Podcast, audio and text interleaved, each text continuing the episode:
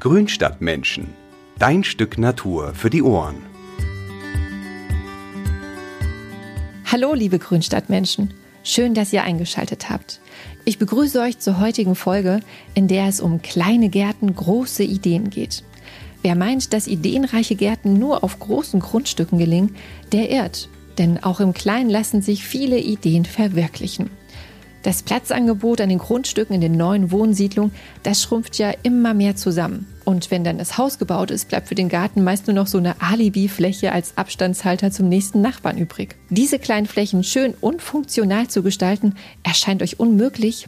Papadapap. In dieser Folge lernt ihr, welche tollen Möglichkeiten sich so im kleinen Garten eröffnen, wenn ihr ein paar Grundregeln berücksichtigt. Die Ansprüche an das eigene Paradies und ist es noch so klein, die sind in den vergangenen Jahren ganz schön gestiegen. Der Garten, der soll Yoga-Studio, Freiluftkino, After-Work-Lounge, Grillrestaurant, Spielwiese und Wellness-Oase sein. Puh, ganz schön viele Wünsche. Tja, wo fängt man denn da am besten an mit dem Planen? Weil ich bei dem Thema Unterstützung brauche, habe ich heute meine Kollegin Silke Eberhardt eingeladen, mit der ich die Gestaltungsserie Ein Garten, zwei Ideen bei Mein schöner Garten betreue. Ihr kennt Silke schon aus der einen und anderen Folge, in der sie uns bereits wertvolle Tipps gegeben hat. Hallo Silke und schön, dass du heute wieder mit dabei bist. Ja, hallo Karina, schön, dass ich mal wieder dabei sein darf. Es freut mich sehr, wieder hier zu sein. Ja, und auch zu so einem Thema, ne, ähm, was uns ja auch eigentlich stets und ständig ja auch in der Redaktion beschäftigt, ähm, was uns ja so tagtäglich so umgibt. Äh, ich habe jetzt schon eben eine lange Liste vorgelesen, so mit den Wünschen ne, und Erwartungen an den kleinen Garten. Wie gehe ich denn im ersten Schritt des Planens vor? Also als erstes beginnt man am besten mit der Raumaufteilung. Das heißt, man überlegt sich, wo man seinen Sitzplatz haben möchte und wo zum Beispiel eine Feuerstelle hin soll oder eben das Freiluftkino oder eben ein Wasserbecken. Und dazu ist es, finde ich, wichtig, sich erstmal eine Skizze vom Garten zu machen. Zu mhm. reicht ein Zollstock, Papier und Bleistift, aber dass man wirklich mal sieht, wie viel Raum man hat und dann den eben auch einteilen kann. Wenn man den Ort für den Sitzplatz, den richtigen, gefunden hat, dann geht man weiter und guckt halt, wie die Wegeführung sein und guckt auch, wo andere bauliche Elemente hin sein sollen, wie Trockenmauer oder Pergola. Und ganz zum Schluss erst, wenn das steht, begibt man sich an die Pflanzplanung und überlegt, welche Pflanze möchte ich wohin haben. Und auch da vielleicht nochmal ein kleiner Tipp, mit den größten Sachen anfangen. Erst der Baum, dann der Strauch, dann die Staude. Ah, gute Reihenfolge, guter Tipp. Du hast jetzt gerade schon angesprochen, äh, Sitzplatz, ne? das ist ja eigentlich so das Kernstück im kleinen Garten. Was gibt es denn da so zu beachten? Ja, da der Sitzplatz so oft das Herzstück des Gartens ist, ist es auch da wichtig, genau zu wissen, wozu möchte ich den eigentlich nutzen. Ist das irgendwie mein Esstisch? Brauche ich Sitzmöbel zum Essen mhm. oder will ich da abends mit Freunden zusammen was trinken, dann will ich vielleicht eher Lounge-Möbel haben und dann noch, klar, mit wie vielen Personen möchte ich denn da sitzen? Ist ja ein ganz großer Unterschied, ob ich zu zweit sitzen möchte, äh, als Familie oder eben in einer größeren Runde. Und ähm, dementsprechend muss man halt eben gucken.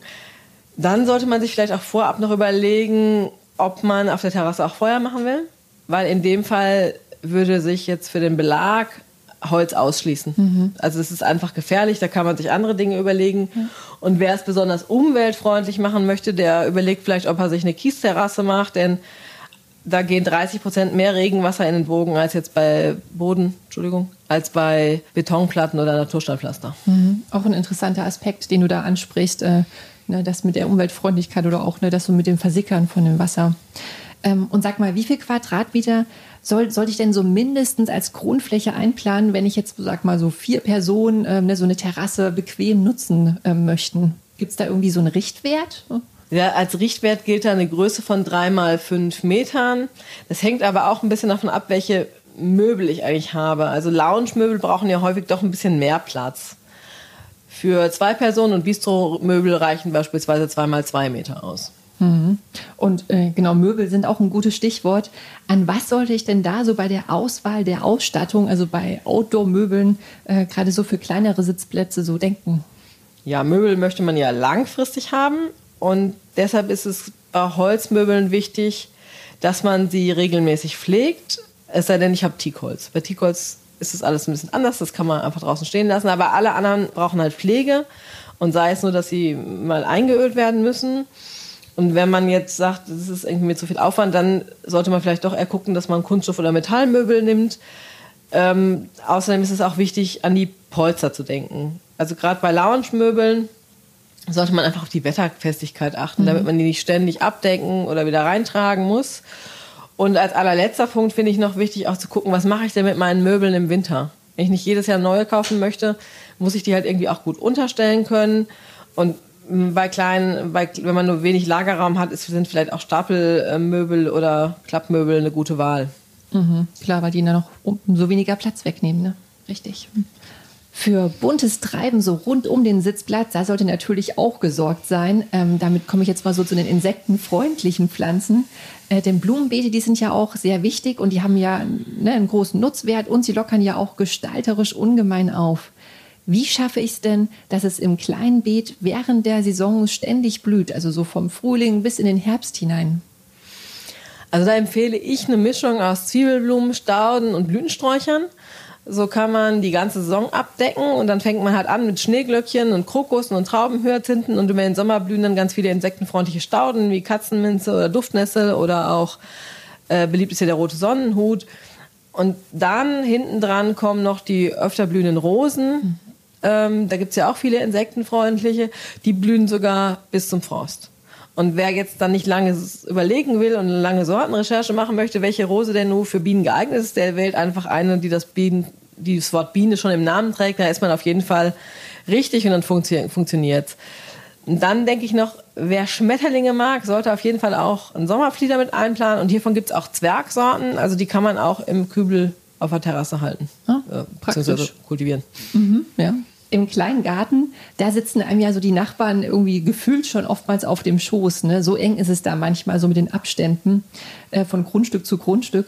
Äh, wie kann ich denn für etwas mehr Privatsphäre sorgen, ohne dass sich mein Grundstück jetzt gleich in so einen Hochsicherheitstrakt mit einem riesigen Zaun irgendwie verwandelt? Ja, also da kann man ja sagen, dass pflanzliche Lösungen häufig einfach viel freundlicher wirken als jetzt so ein starrer Sichtschutzzaun. Man kann aber auch das mischen und dann Sichtschutzelemente und Formschnitthecken abwechseln. Als Heckenpflanzen eignen sich da zum Beispiel Hainbuche, Liguster oder auch immergrüne Eibe. Mhm. Naja. Wer so viel Platz nicht hat, um so eine breite Hecke zu, zu pflanzen, der kann vielleicht auch äh, einfach einen Zaun mit Efeu beranken. Das ist auch immergrün und geht relativ schnell und man braucht so zwei bis drei, Plan äh, drei Pflanzen für den laufenden Meterzaun. Und das wächst dann schon in einem Jahr relativ weit hoch. Aber nicht nur, wie das aussieht, ist wichtig fürs Raumgefühl und dass man sich nicht so eingesperrt fühlt, auch die Höhe. Mhm. Und da kann man sagen, für, für eine Hecke ist eine Höhe von 1,80 Meter empfehlenswert. Da guckt keiner mehr rein. Aber es ist auch noch keine Festung. Generell ist so die Fachwelt der Meinung, dass halt so 1,40 bis 1,80 keine gute Heckenhöhe ist, weil das so auf Augenhöhe ist und man immer das Gefühl hat, man möchte jetzt irgendwie drüber linsen, kann aber nicht. Es ist irgendwie für drinnen und draußen unangenehm. Also das ist so eine, das sollte man weglassen. Hm. Außer man versteht sich richtig gut mit dem Nachbarn und möchte ab und zu mal ein Schwätzchen vielleicht halten. Dann kann man ja auf 1,20 runtergehen. Ja? Ach so, ja, 1,20 dann okay. gut. Und sag mal, welchen Vorteil haben denn Hecken noch, außer dass sie einen guten Sichtschutz bieten? Also Hecken sind natürlich auch ökologisch wertvoll. Also sie bieten halt Vögeln und auch anderen Tieren halt Versteckmöglichkeiten im Garten und je nachdem eben auch noch Nahrung. Also Ligusterbeeren werden beispielsweise von Rotschwänzchen und vom Rotkehlchen gern gefressen. Ja, und Igel können sich eben auch darunter vergraben. Also verstecken. Außerdem sind Hecken abseits der Gartengrenze auch tolle Raumteile. Also wenn man die jetzt halb hoch in den Garten pflanzt, so eben bis maximal 1,40, mhm. um es nochmal zu erwähnen, äh, macht das den Garten spannender und gibt ihm mehr Struktur. Und wenn man ein bisschen Geduld aufbringt, kann man vielleicht zwischen zwei kleinen Hecken auch einen großen Bogen ziehen. Ah ja, das ist auch noch ein hübsches Element dazu. Wo wir gerade bei den Pflanzen sind, lass uns mal so zu den stärksten Gerüstbildnern im Garten kommen, nämlich den Bäumen.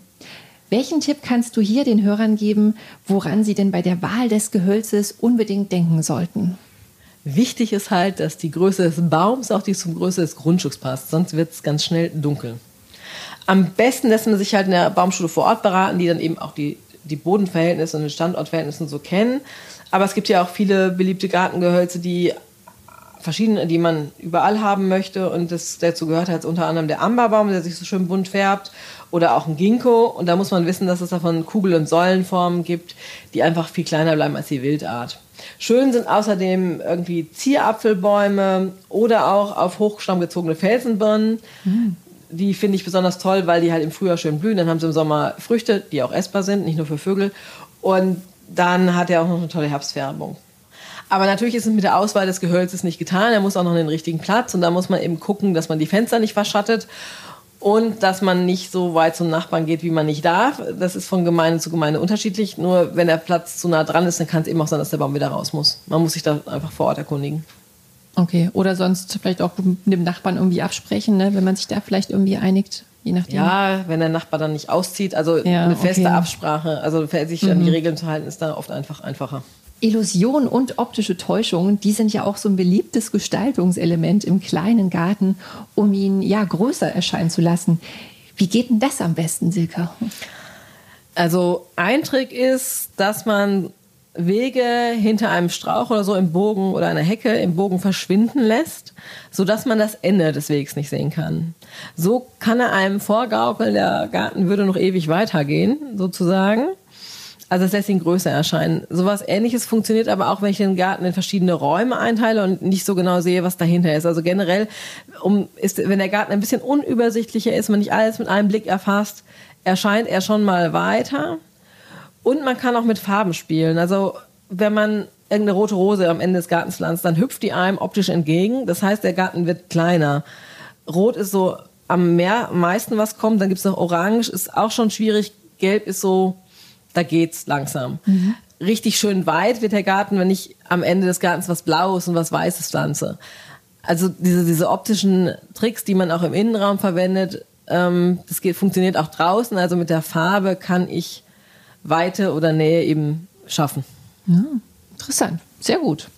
Ähm, und sag mal, welchen Trend beobachtest du denn so im kleinen Garten? Was fällt dir da irgendwie dazu ein? Ja, ich kann mich ja deiner Vorrede von oben nur anschließen, von vorhin. Also es wird ja immer mehr zum multifunktionalen Raum. Es gibt Gartenhäuschen, die werden zum Atelier, zum Homeoffice oder einfach wird ein Daybed reingestellt und dann zieht man sich da zurück. Dann wird das der Garten zum Sportraum mit Trampolin und Pools. Und ähm, ja, wenn man jetzt die Energiekrise weglassen würde, es gab auch immer mehr Saunen. Ich denke, das ist ein rückläufiger, rückläufiger Trend. Aber generell findet das Leben immer mehr draußen statt. Jetzt haben wir gerade mega heiße Temperaturen, aber generell zieht es die Leute immer mehr nach draußen. Es mhm. wird gekocht, gegrillt. Also es ist ein multifunktionaler Raum. Und äh, könntest du jetzt so abschließend nochmal zusammenfassen, wie man denn jetzt so eine Freizeitoase, nenne ich es jetzt einfach mal, äh, so am besten hinbekommt? Hm? Ja, das Wichtigste ist tatsächlich einfach Schritt für Schritt vorzugehen. Also sich einen Plan zu skizzieren, zu überlegen, was will ich, wo kann das hinkommen und nochmal die Pflanzen erst zum Schluss. Nichts ist schlimmer, als den Baum dahin gepflanzt zu haben, äh, wo ich doch am Ende die Terrasse doch noch größer haben möchte. Gut. Ja, das waren doch jetzt schon eine Menge knackige Tipps und Infos, die du uns jetzt hier in der Kürze der Zeit gegeben hast. Und ich glaube, da bekommen unsere Hörer eine ganz gute Orientierung, wie man so beim Gestalten eines kleinen Gartens äh, gut vorgehen kann. Ich danke dir vielmals, Silke, und äh, freue mich einfach aufs nächste Mal, wenn du wieder mit dabei bist. Mach's gut. Gerne, ich war gerne hier. Macht es auch gut. Tschüss. Ihr habt euren kleinen Garten schon umgestaltet und erfreut euch an dem Paradies? Na dann lasst uns daran teilhaben und schickt uns doch mal ein paar Fotos davon über Instagram oder per E-Mail. Gerne auch mit einem Vorherfoto.